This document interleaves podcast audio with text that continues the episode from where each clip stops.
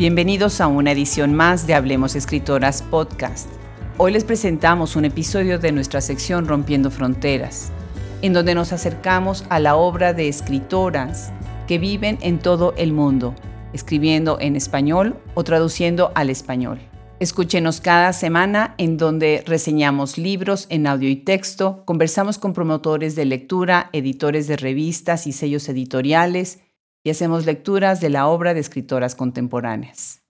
Además de escucharse en las plataformas de podcast más importantes, acérquense a nuestra página web, que es una herramienta de gran utilidad para lectores, docentes, investigadores, promotores, gestores y todos aquellos que entiendan la importancia de conocer y difundir la literatura escrita por mujeres. Hoy tenemos el gusto de presentarles a la escritora ecuatoriana Mónica Ojeda. Bienvenidos, yo soy Adriana Pacheco.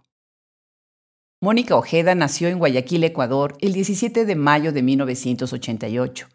Es autora de las novelas La desfiguración Silva, Premio Alba Narrativa 2014, Nefando, Candaya 2016 y Mandíbula, Candaya 2018, así como el libro de poemas El ciclo de las piedras, Rastro de la iguana 2015.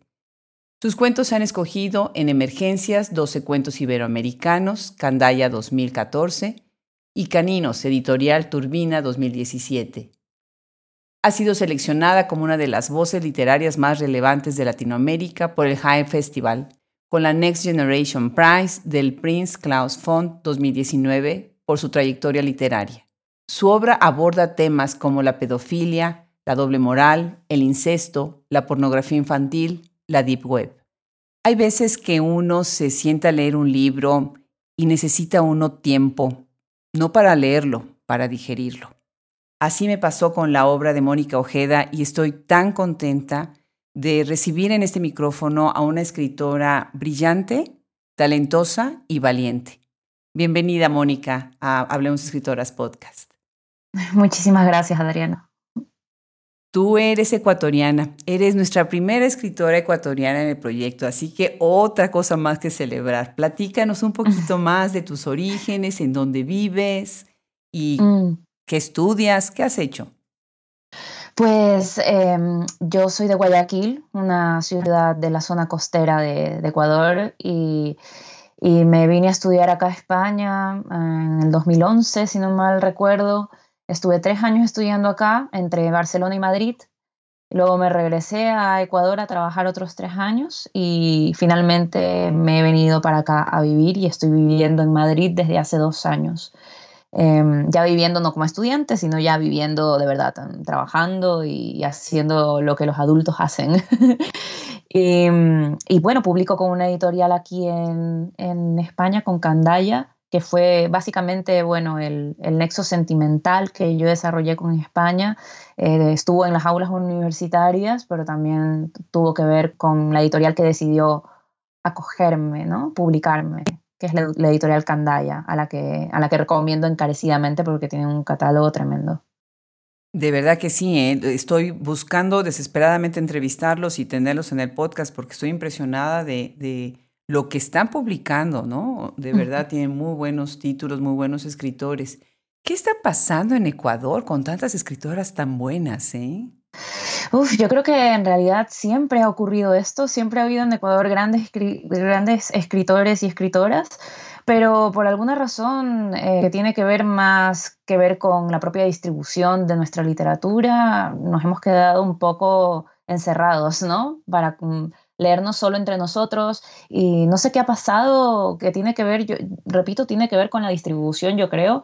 Eh, no se ha dado una internacionalización de las escritoras ni de los escritores ecuatorianos. Y ahora mismo, mm, quizás porque se está dando un fenómeno muy particular, sobre todo en España, que lamentablemente sigue siendo uno de los centros ¿no? de, de, difusión de literatura hispana, que quisiera yo que estuviera más distribuido, quiero decir, que pudiera no ser España quien dictara necesariamente a quién hay que leer, pero todavía sigue ocurriendo eso. En este fenómeno del que te estoy contando, em, eh, lo que ocurre es que en España ha habido un renovado interés por las escritoras latinoamericanas. Babelia publicó un texto que se llama, eh, si no me recuerdo, eh, el, el nuevo boom latinoamericano es femenino.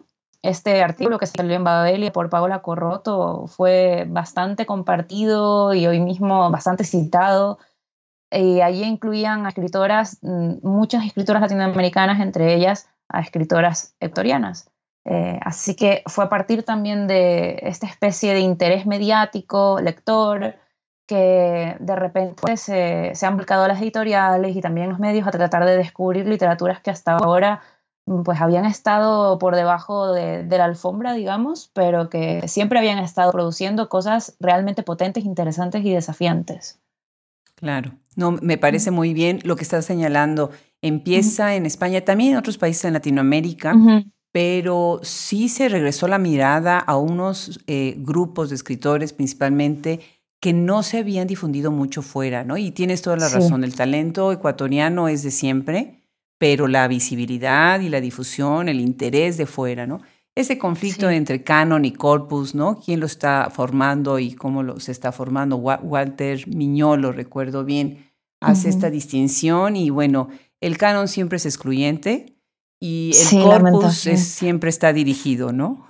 Entonces, tenemos que cambiar las cosas y revertir. Y algo que sucede también es interesante, está saliendo mucho de las mujeres, no nada más en la escritura, sino también en la promoción, ¿no? Sí, totalmente.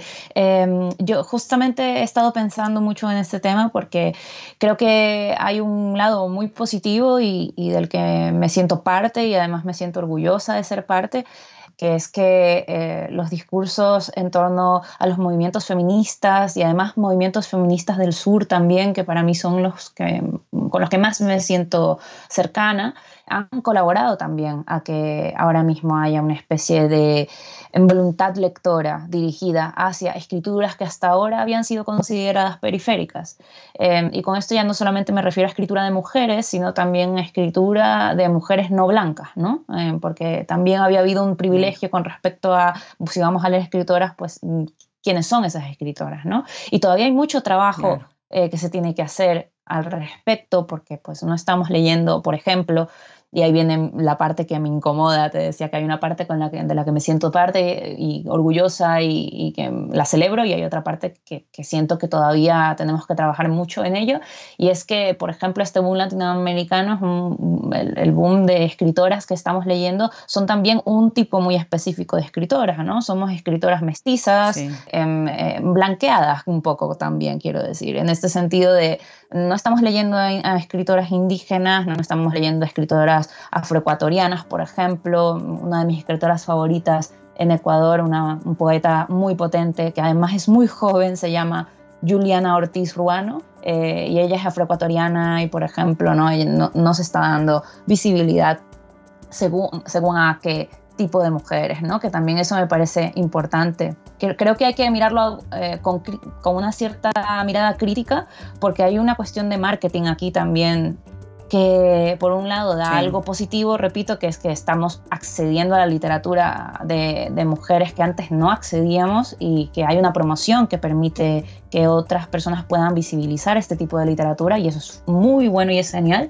Y luego hay otra parte en la que siento que hay una, un discurso que es más de marketing, repito, y, que está otra vez dejando de lado a cierto tipo de mujeres, incluso en cuestión de edad, ¿no? Porque también este nuevo boom femenino son mujeres de una determinada, de un, margen de edad, ¿no?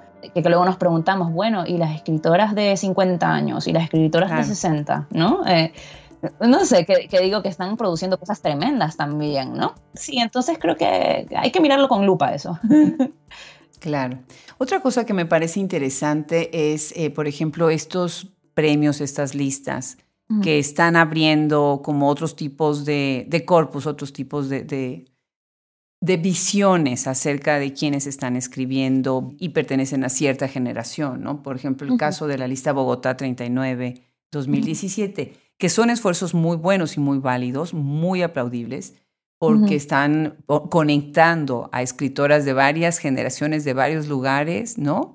Mm. En un grupo, en un evento, en esta lista, ¿no? Tú eres mm. parte de esta lista, platícanos cómo es que influyó o que ha ayudado el, pertenecer a esta lista en lo que es tu, tu carrera.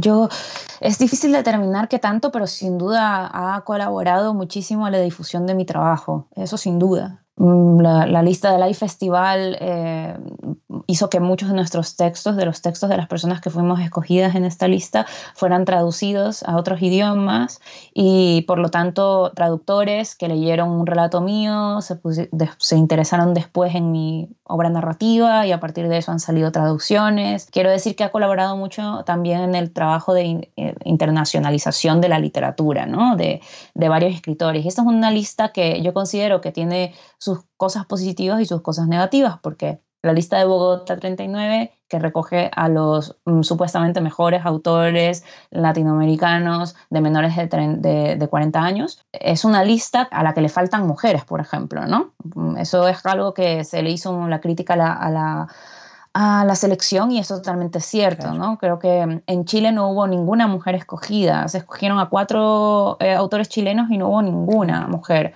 Eh, y así mismo sucedió en Colombia, ¿no? Sí, lo vi. ¿no? Tiene ahí sus, sus cuestiones que pues hemos también señalado y que espero que la próxima vez los del Live Festival yo creo que lo van a tener en cuenta 100% seguro porque la repercusión de la crítica también fue, fue bastante oída, ¿no? Y bueno, yo creo que eso, que ha colaborado en difundir nuestros trabajos y ha habido en esa lista autores que ya cuando entraron ya estaban un poco más consagrados y otros que cuando entramos todavía éramos bastante desconocidos y que sí que nos ayudó a, a potenciar ¿no? la cantidad de lectores a los que podíamos acceder. Claro. Pues me gusta que dices eso porque ustedes mismas, al estar nominadas, están ayudando a otras, están creando la conciencia para que otras después queden nominadas. Y eso de hacer más internacional la obra, bueno, tu obra en México es muy conocida y tenemos eh, muchas personas que se emocionan y saben que vas a estar en el podcast y están contentas. Eh, hay escritoras mexicanas que es más, hasta saludos te han mandado. Voy a entrevistar, voy a platicar con Ave Barrera, que tiene una oh, obra también brutal. Tremenda, sí. Y bueno, me dijo muchísimos saludos. Eh, Liliana Blum, que es otra gran escritora, bueno, se, se emociona. Oh. Y bueno, pues todo mundo está esperando que empiece yo a entrar a los, a los temas álgidos, por decirlo así, y eso va a ser la delicia de esta conversación. Vamos a empezar. Tu campo de estudios, eh, parte de tus estudios, no vamos a decir que es el único, es la literatura pornoerótica latinoamericana. Y me encantaría que nos platicaras más sobre este proyecto, cuáles son las marcas y temáticas que tú encuentras en tu investigación, eh, qué más se puede ahondar en este tema, qué tan abandonado este, este tema o desconocido. Platícanos un poco sobre esto. Pues a mí me, empezó a interesar muchísimo eh, el contexto político, digamos, en el que mujeres, sobre todo del cono sur de Latinoamérica, del cono sur, estaban escribiendo literatura entre, entre el género pornográfico y el género erótico, ¿no? Digamos que estaban en un contexto político bastante difícil, ¿no? Porque cuando estaban produciendo estas obras, eh, que son muy potentes y que son bastante disruptivas y que desafían el deber ser de lo femenino, se estaban dando las dictaduras militares en el Cono Sur. Entonces, como sabemos, estas dictaduras militares eran, eran de derechas y tenían unos discursos muy específicos sobre la obligatoriedad de comportamiento de las mujeres, ¿no? Y estas escritoras que yo, yo estoy estudiando ¿no? son escritoras que tuvieron que a veces incluso exiliarse me refiero a Cristina Rossi o a Griselda Gambaro, por ejemplo, o a Alicia Steinberg, que estaban en ese momento escribiendo obras que trabajaban con el deseo y con las pulsiones más, digamos, oscuras del deseo que están relacionadas con la muerte, que están relacionadas también con, con la violencia. Y, esto de aquí lo ligaban con el contexto político. Em, por lo tanto, una novela como la de Griselda Gambaro, llamada Lo Impenetrable, que aparentemente mm, va sobre una mujer que está descubriendo su, sexualidad, em, eh, en realidad tiene unas escenas que son políticas mm, muy fuertes, ¿no? fuertemente hablando, quiero decir, hay una orgía en un juicio, por ejemplo, ¿no? En donde todos los poderes judiciales empiezan a sentir deseo a partir de la palabra porque se excitan a través del testimonio de un acusado, ¿no? Entonces la palabra genera el deseo y el deseo irrumpe desarrollando una orgía allí en el, en el poder judicial, ¿no? Em, Entonces creo que son obras que son muy interesantes porque yo no creo que sea azaroso que estas escritoras hayan estado escribiendo estas, este tipo de novelas en esos contextos. Creo que era una forma de, desafiar un poco eh, lo que se suponía que una mujer debía escribir y estaban ellas siendo, mm, haciendo micropolítica con su propia escritura. Su escritura era desafiante y era, y era mm, como una especie de rebelión.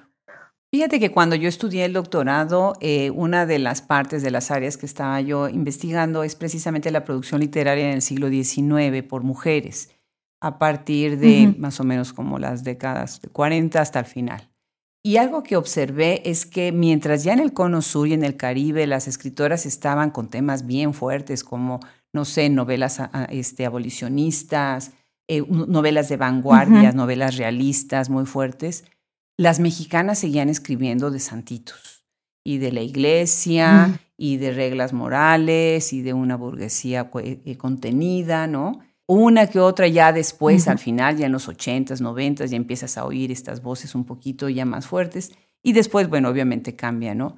Ahora en México hay una producción fantástica, ¿no? Pero sí estoy de acuerdo contigo, es interesante cómo la cuestión política relaciona, o la contención política, el control, se, se, ve en las obras de las mujeres y cómo las mujeres encuentran maneras para protestar contra eso, ¿no?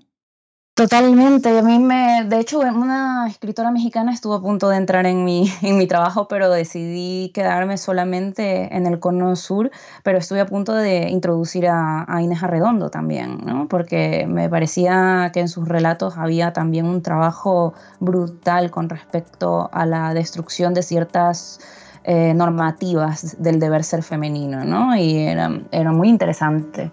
Me parecía una escritora tremenda, además. Y sí, yo creo que este tipo de escritura en realidad para las mujeres fue un desafío y fue un reto porque se las juzgaba con más dureza, ¿no? Cuando escribían sobre sexualidad, ellas utilizaban la sexualidad para hacer una especie de crítica política sobre eh, la situación de la mujer y de las mujeres. Entonces, mm, creo que esta literatura tiene también una dimensión, primero de calidad literaria, que la tiene, mm, y potentísima, pero además también tiene una dimensión de, filosofía incluso, yo creo, y filosofía política. Claro, definitivamente. Y de repente te das cuenta de que quieres escribir una novela, con toda tu reflexión crítica y con todos tus estudios, y lanzas tu primera novela en el 2014. Se titula La desfiguración Silva y sale y gana el premio Alba Narrativa 2014 precisamente. Platícanos de este libro. ¿Cómo es que te asumes como escritora, como novelista, como narradora y sale esta novela? Bueno, yo empecé a escribir desde muy niña y desde muy pronto supe que quería ser escritora. Entonces, ni bien terminé la universidad, eh, el grado en literatura que estaba haciendo allá en Guayaquil, mm, conseguí una beca y me fui a estudiar a Barcelona un máster en creación literaria.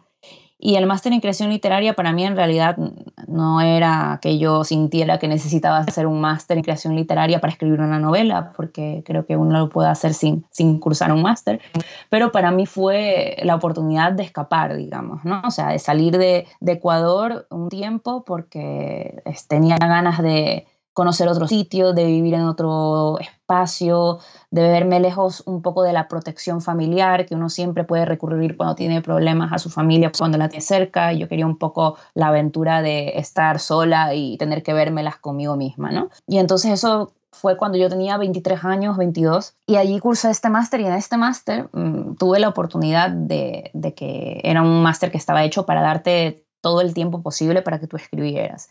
Y como gané la beca, no tenía problemas tampoco, mm, no tenía que preocuparme por trabajar. Y fue ahí cuando me puse a escribir esta primera novela, en ese máster.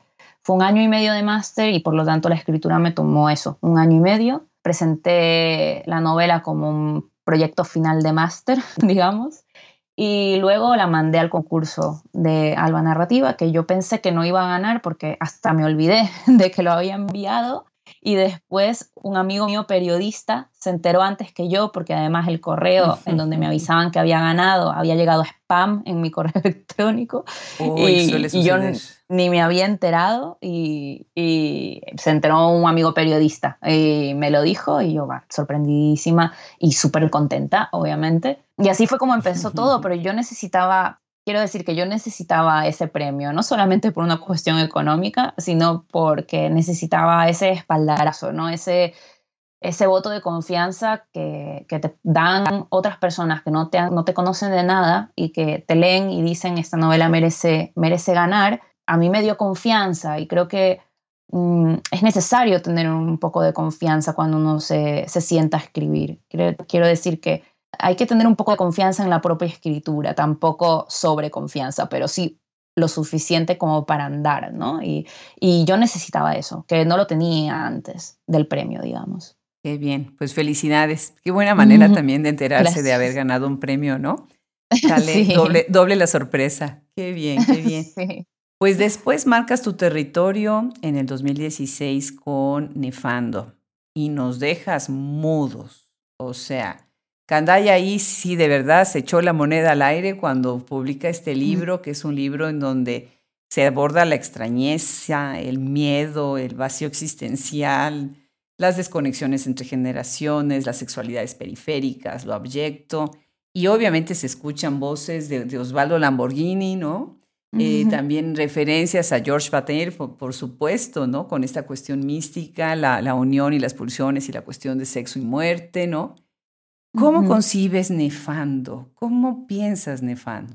Bueno, em, vino por una situación personal en realidad, ¿no? Yo empecé a escribir, digamos, o a necesitar escribir Nefando por una cuestión personal.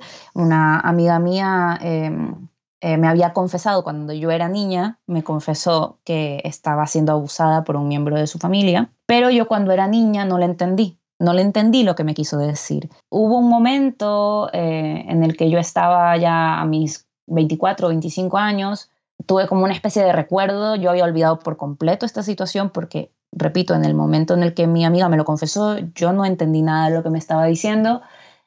De repente recordé esa conversación de una forma muy nítida y, claro, ya a los 25, de repente me planteé qué era lo que significaba lo que me estaba diciendo mi amiga, así que la llamé otra vez. Una amiga además con la que no tenía contacto asiduo, em, había sido mi amiga de infancia, pero mm, podíamos pasar años sin hablarnos. Y le dije, mira, he, recordado esta conversación contigo y ahora mismo me suena que me estabas tratando de decir esto y quiero saber si me estabas tratando de decir esto. Y ella me dijo, bueno, mira, no te sientas culpable porque no tenías por qué haberlo entendido porque éramos niñas, pero sí, yo estaba a mi manera tratando de decirte esto. Y entonces, claro, para mí fue un golpe muy duro porque mm, eh, obviamente, obviamente mi amiga no quería que yo me sintiera culpable y obviamente yo sé lógicamente que no tengo por qué sentirme culpable porque yo era una niña y bastante ignorante, inocente sobre estos temas. Y sin embargo es imposible, pese a que el lado racional te dice que no te tienes que sentir culpable, obviamente hay una parcela de, de, sentimiento de culpa en ese otro lado irracional que es el emocional. Y claro, yo pasé, digamos, bastante tiempo sin dejar de pensar en esa situación y además con unos pensamientos muy nocivos que tenían que ver con eh, si me hubiera dado cuenta, le hubiera podido hacer a mis padres y si mis padres hubieran sabido, podían haber hecho algo, no, sé, como simplemente ahondar en la llaga de forma innecesaria. Y entonces no podía dejar de pensar en el tema del abuso infantil, de, bueno, de todo lo que rodea el abuso infantil y me puse a hacer una investigación que no era para nada, era solamente por mi obsesión en ese momento con el tema y por el propio sentimiento de, sentimiento de culpa que yo tenía. Y llegué a un momento muy obsesivo, ¿no? Entré a la Deep Web, eh, me metí a foros de pederastas, eh, foros donde no hay, no hay, por supuesto, ningún tipo de contenido de pornografía infantil, pero hay un discurso, ¿no? Hay señores que escriben eh, en estos foros y defienden la pederastia de forma lingüística, pero esa es la palabra, de todas maneras, es bastante... Nunca me había ocurrido una cosa así, leer algo que me, que me hiriera de una forma semejante, ¿no? Em, Entonces, esa experiencia eh, obsesiva, nociva que yo tuve, dio como origen Nefando, porque mm, a partir de, todas estas ideas recurrentes, eh, ya me puse a pensar en muchas más cosas. Yo estaba trabajando con, la investigación de la literatura porno, erótica latinoamericana, entonces estaba vinculando mucho deseo mal, deseo daño, deseo violencia, deseo muerte, mm, deseo y dolor, ¿no? y las pulsiones que pivotan en, estos, entre estos conceptos. Y fue así como surgió Nefando, ¿no? como una, una necesidad un poco de hablar sobre el daño que se genera a partir de cómo otros son capaces de desear y de imponer su deseo por encima de otros cuerpos y a veces destruir esos cuerpos con tal de, de cumplir un deseo, ¿no? Fue un poco así. Importante, claro. Y ya me imagino, bueno, e, el enfrentarte, como tú dices, a partir de tu sentimiento de culpa injustificado, por como tú bien dices, eras una niña, pero por otro lado tratar de escudriñar en conversaciones que definitivamente están ocultas ahí por algo, ¿no? Y que la policía y todo el mundo eh, que, está tratando de hacer justicia está tratando de, encontrar, pues un hilo que nos lleva a un sistema enorme y putrefacto, ¿no? Que es todo lo que es la pederastía y la, pornografía infantil. Para abrir apetito a este libro tan eh, importante y fuerte, ¿Nos pudieras leer un fragmento?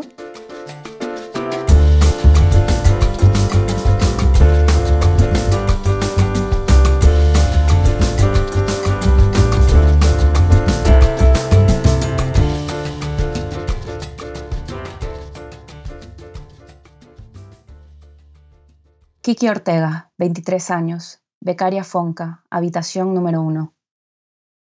Tenía que ser ella, una ella, con los ojos como dos, dos pechiches maduros, grandes, siniestros, con las uñas como conchas de orilla y la lengua de molusco, la lengua como el tentáculo de un pulpo, el pelo negro, negrísimo, a la altura de la barbilla, de un metro sesenta y ocho, no, un metro setenta y cinco. ¿Cuánto medían las niñas de catorce años? se preguntó mientras pegaba la espalda contra la piel arrugada del muro. Escribir era renombrar el espacio circundante para describirlo como si fuera otra cosa. Por ejemplo, cuando escribía, le gustaba pensarse rodeada de murallas, aunque no era lo mismo que pensarse rodeada de paredes. Esa era la palabra inapropiada, la impertinente a la imaginación. Pocas cosas eran tan importantes como encontrar la palabra correcta. No, no existen ese tipo de palabras, solo las expresivas, recordó comiéndose las uñas. Reformulación. Pocas cosas eran tan importantes como encontrar la palabra expresiva. El muro expresaba su realidad, un estómago lleno de uñas, la malacia, el canibalismo. El muro tras su espalda era, por lo tanto, un muro y no una pared. Las cuatro murallas de su habitación la protegían del lenguaje de los otros. Allí dentro, como en ningún otro lugar, podía crearse formando líneas, oraciones largas para esnifar por la nariz. Ella tenía que ser un peephole, un agujero por donde entrara el deseo de desear, oscura, perversa, mucho más cráter que ellos. La, la, fuerza de este párrafo muestra el tono del libro y muestra además algo que es muy interesante. Eh, ellos son un grupo de, compañeros que comparten una casa, viven. Ella está, ahora estamos hablando de Kiki Ortega, habitación 1, y vamos a platicar más adelante sobre esta presencia continua de los edificios, de las casas en tu obra. Pero me gustaría ahorita primero eh, girar la mirada hacia el tema de la escritura, que es algo que tú continuamente en este libro estás cuestionando y poniendo sobre la mesa, ¿no? ¿Qué es la escritura? La manera de escribir, para qué escribir y cuál es la fuerza que viene de la escritura misma. ¿Quieres comentarnos un poco más sobre eso? Sí, claro. Mm, eh, en realidad creo que tiene que ver con que cuando vivimos experiencias extremas, em, experiencias de dolor extremas, pero también experiencias de placer, nos quedamos en una zona liminal, que es una zona que Lin llamó la zona muda, ¿no? Un lugar en donde no hay palabras, eh, en donde somos incapaces de construir una especie de narrativa sobre aquello que hemos vivido. Es por eso que hay un trecho entre las vivencias y las experiencias, ¿no? Llamamos experiencias a todas aquellas vivencias a las que hemos podido dotar de lenguaje, pero aquellas vivencias que somos incapaces de narrar se quedan como vivencias y no se convierten en experiencias. Para mí era un reto en esta novela hablar sobre algo que para mí era doloroso y que sé que es doloroso para otras personas también y saber que es un tema tan complicado, que es una llaga que está abierta para mucha gente y sabía que cuando iba a escribir sobre esto no iba a poder hacerlo sin cuestionar la propia escritura, es decir, sin cuestionar hasta qué punto soy capaz de expresar lo que a priori es inexpresable, ¿no? O hasta qué punto es ético siquiera intentar expresar lo que para otros es doloroso. Había una cuestión ética, hay una cuestión de límites del lenguaje, de límites de expresión, hay una cuestión incluso de pregunta poética de por medio, que yo creo que hacía que la propia escritura, además de narrar lo que está contando, lo que Nefando va contando, eh, la propia escritura también obligatoriamente necesitaba una especie de cuestionamiento propio, que se encuentra justamente en la parte de Kiki, porque no se encuentra en todos los personajes o de vez en cuando a veces un personaje sí que introduce alguna cuestión, pero sobre todo el cuestionamiento del lenguaje está en Kiki, que es un personaje que a su vez escribe, ¿no? Es la única, es la única que escribe de los personajes de la novela. Ahora, eh, esto también se da en un juego, ¿no? Están. Eh, la, referencia al juego es interesante. Y, y, platícanos tú, platícanos tú sobre este videojuego, este juego, de qué se trata y cómo es que lo estás conectando con las vidas de los personajes. Claro, es el centro, digamos, de la tensión narrativa de la novela, es el juego, Nefando. Em, es un videojuego eh, que algunos de los personajes de esta novela crean y construyen juntos y suben en algún momento a la Deep Web, que es esta zona del Internet profunda en donde, digamos, no hay navegadores y es difícil moverse por esa zona, porque también se pueden encontrar incluso cosas ilegales que no están permitidas en el Internet normal. Eh, ellos cuelgan este videojuego online, lo diseñan, lo desarrollan, lo programan, lo suben y durante un tiempo está en Internet y la novela se estructura de tal manera en la que sabemos que hay una investigación detrás de, detrás de este videojuego, una persona que está todo el tiempo preguntando por el videojuego a estos personajes que lo han creado. Eh, es un videojuego que sabemos desde el principio que ya no está en la Deep Web, pero que estuvo y que tiene algún tipo de contenido que es peligroso, dudoso o ético, como mínimo, ¿no? Y digamos que la tensión narrativa de la novela se, centra en este videojuego y en, en, que los personajes retienen la información sobre este videojuego y van tratando de dilatar el momento en el que tengan que hablar de forma honesta sobre ese videojuego. Por lo tanto, la lectura de Nefando tiene que ver con un también descubrimiento progresivo de qué es lo que hay en ese videojuego, que puede ser tan a su vez interesante, pero a su vez eh, controversial, ¿no? Claro, claro, definitivamente. Bueno, pues ya platicaremos otra, regresaremos en algún momento a Nefando, pero necesitamos también hablar de otro libro magnífico. Este fue publicado en la misma editorial en el 2018, Mandíbula. Y bueno, ya el, nombre ya, ya, no, ya nos pone en, en alerta, ¿verdad? Mandíbula es un libro que hay que tomar aire para leerlo no pero ya que lo empieces a leer, ya no lo puedes soltar. ¿sí? pone en evidencia tantos temas, mete la llaga en tantos temas que no se tratan así de abierto, de manera tan abierta, como por ejemplo este sistema de educación tan cerrado, ¿no? La decadencia de ciertos grupos que se atribuyen la custodia y la guardia de la moral, ¿no? El tabú, eh, obviamente también está toda la cuestión erótica, la cuestión del deseo, y la historia se centra en un colegio del Opus Dei con un grupo de jovencitas. Y bueno, pues de ahí empieza todo un trayecto que recorres, que nos llevas de la mano paso a paso, de una sorpresa a la otra. ¿Te parece si empezamos la conversación con una lectura de mandíbula para después continuar la conversación?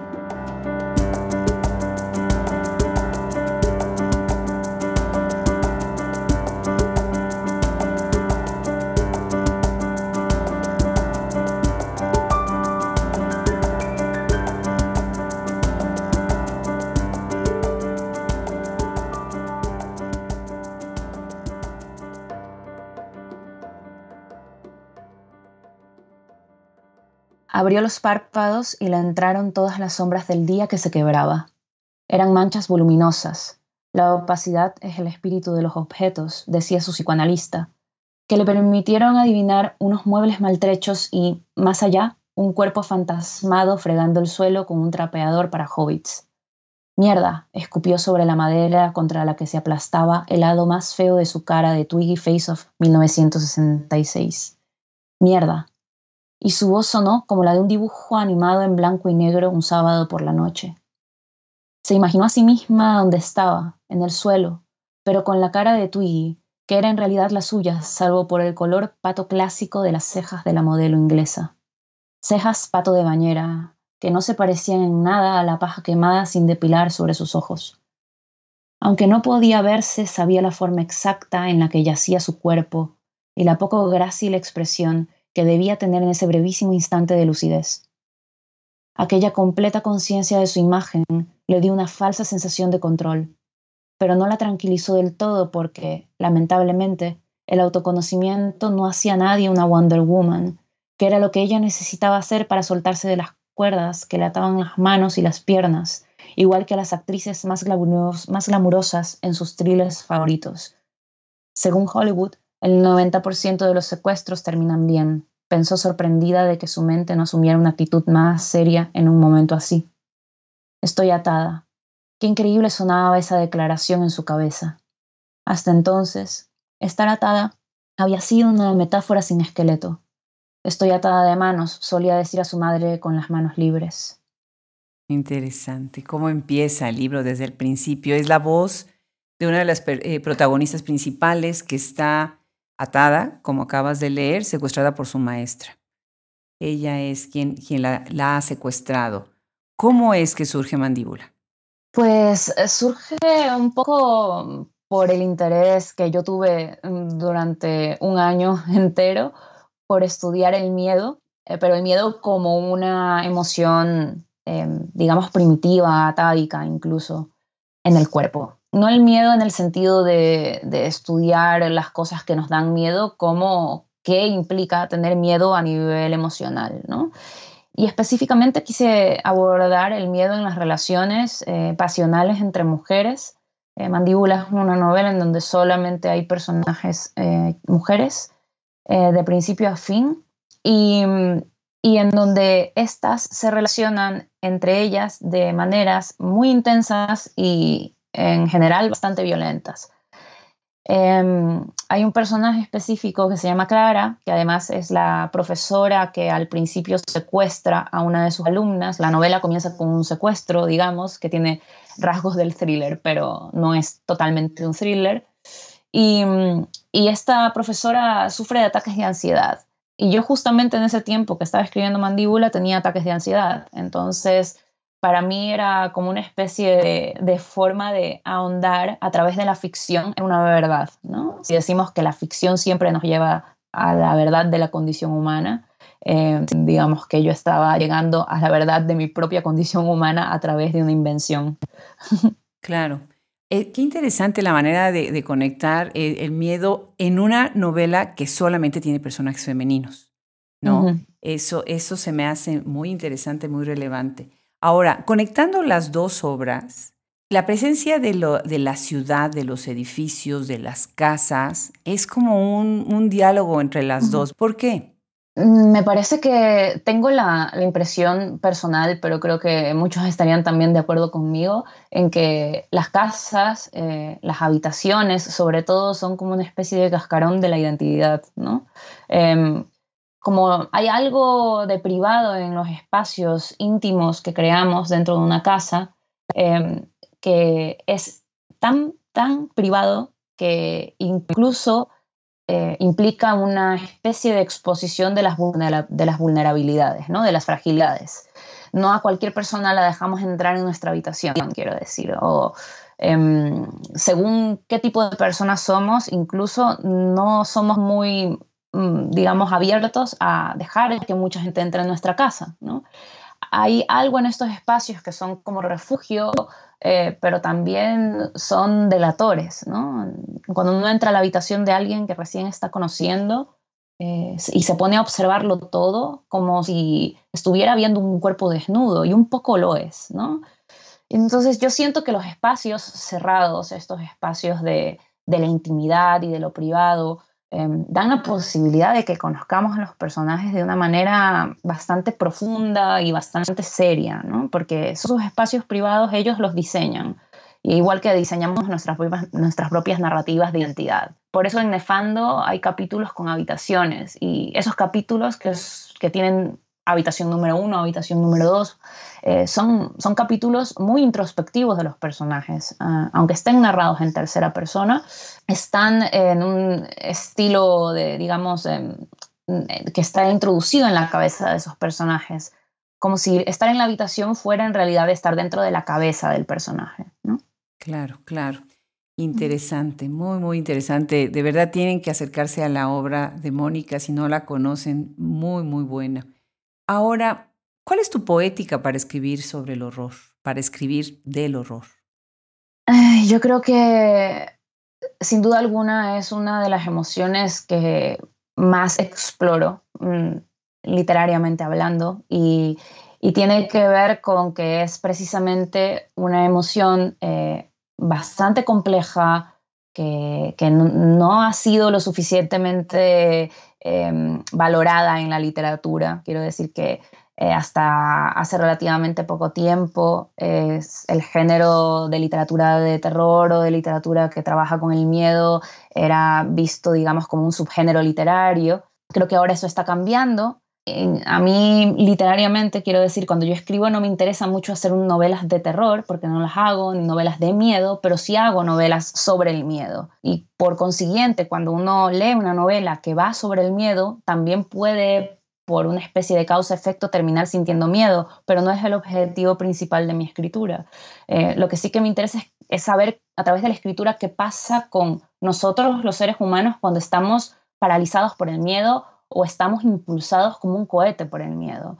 Digamos que las conclusiones literarias a las que a veces llego tienen que ver con un empleo de la violencia, no solamente física, sino también psicológica y verbal. ¿no? Creo que el miedo nos hace violentos porque el miedo es una violencia que está siendo eh, ejecutada sobre nosotros.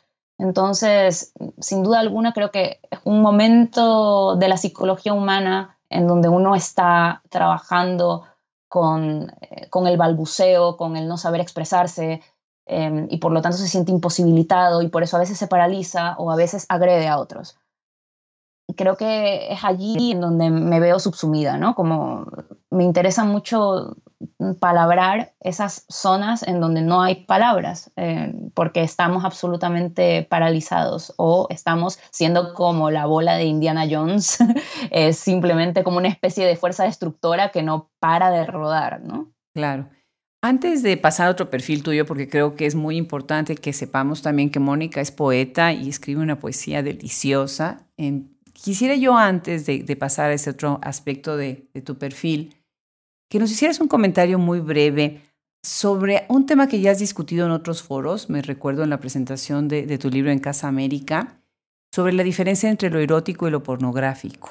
Y sé que, en esta plática, bueno, te playaste y fue una muy interesante descripción y definición.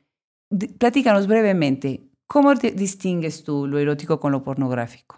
Mm pues eh, en realidad es una distinción cultural más que nada, ¿no? Eh, eh, lo pornográfico mm, suele ser considerado por, digamos, el habla común y recientemente ya recogido en el diccionario, ¿no? Como una producción que no está ligada con el arte, ¿no? Pero quiero decir que esto es reciente en, lo del cambio en el diccionario, porque hasta la anterior mm, edición de la RAE todavía se consideraba pornografía como una producción que podía ser artística, ¿no? Es decir, se consideraba eh, la pornografía como un género también mm, en donde uno podría trabajar algún tipo de disciplina artística. en el habla cotidiana, sin embargo, la palabra pornografía se ha degenerado tanto que a cierto punto ya no la consideramos como ligada al arte, sin embargo, el erotismo sí. Ahora, tanto el erotismo como la pornografía hablan de lo mismo, que es del deseo y de, y de las pasiones humanas y tiene que ver con, con eso, básicamente pero eh, la pornografía está vista como esta exposición obscena del deseo y el erotismo está vista como una especie de exposición del deseo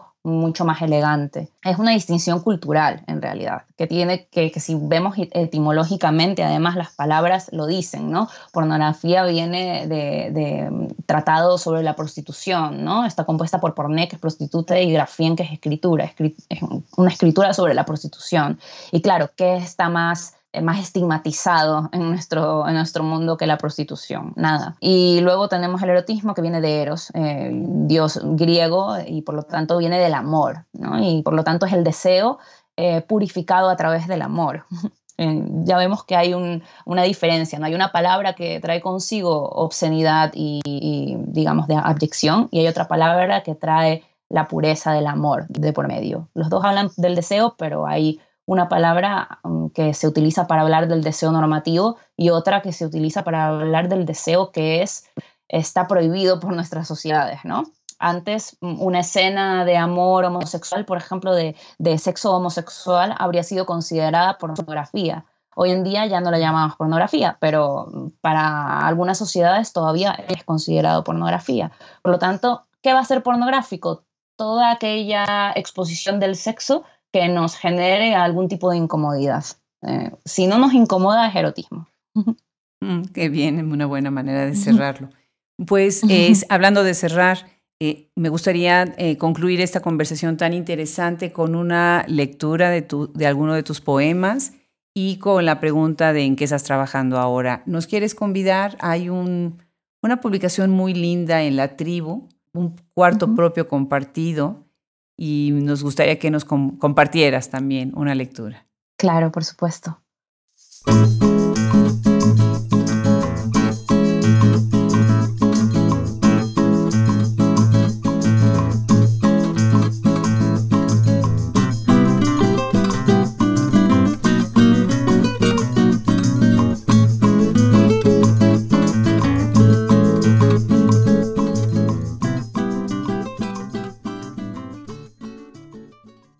Tórrido aliento de un ori se despierta la montaña. Te despierta con ella y despierta a los viejos leones. Es hora de almorzar. Todos los días en tu mente habrá un desierto sepultando la calavera de la poesía. La llevarás contigo al exilio para defenderte de la inclemencia de tu sombra, siempre extendiéndose con movimientos de astros oscuros sobre los senderos. Tu sombra es el reflejo más antiguo de tu cuerpo pero cada mañana la calavera de la poesía pesará un poco más que ayer. La arrastrarás hacia la cima de la montaña como una constante de vapor, nublando los sentidos de los cazadores. Una amenaza que el viento cubre de arena y que barres con tu única ala. Sus cuencas libres empañarán tu interior y escaparás manchando de sombra un dolor antes temido, una fiebre que reblandece los picos y tiñe la hierba con moscardones. A pesar del fracaso no soltarás la cabeza del misterio. La subirás a la montaña, con el peso de su mandíbula empujándote a los cuernos en manada. Descansarás con ella en un nido improvisado. Retosarás con sus cuencas abiertas a la noche. No te curará la carne, pero al día siguiente será tu casa. Precioso, muchísimas gracias, Mónica. ¿En qué estás trabajando ahora? Pues ahora mismo estoy terminando un libro de cuentos que voy a publicar este año y también estoy escribiendo una novela. Eh, la novela todavía creo que me queda un poco más de tiempo por trabajarla, pero el libro de cuentos posiblemente lo termine en unos cuantos meses y sin duda saldrá este año. Ah, pues excelente, excelente. Mónica, felicidades por tu carrera, felicidades por todo lo que nos estás compartiendo, abriendo los ojos Felicidades por tu valentía. Necesitamos muchas escritoras como tú, muchas mujeres como tú. Muchísimas gracias por sumarte a este proyecto. No, gracias a ti.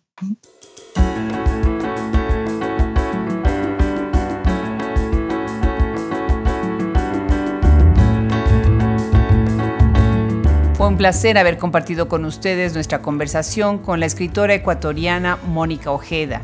Les damos las gracias el equipo que conformamos Hablemos Escritoras Podcast, Fernando Macías Jiménez en la edición, Andrea Macías Jiménez Social Media, Wilfredo Burgos Matos, Alejandra Márquez y Liliana Valenzuela colaboradores. Se despide hasta la próxima, Adriana Pacheco.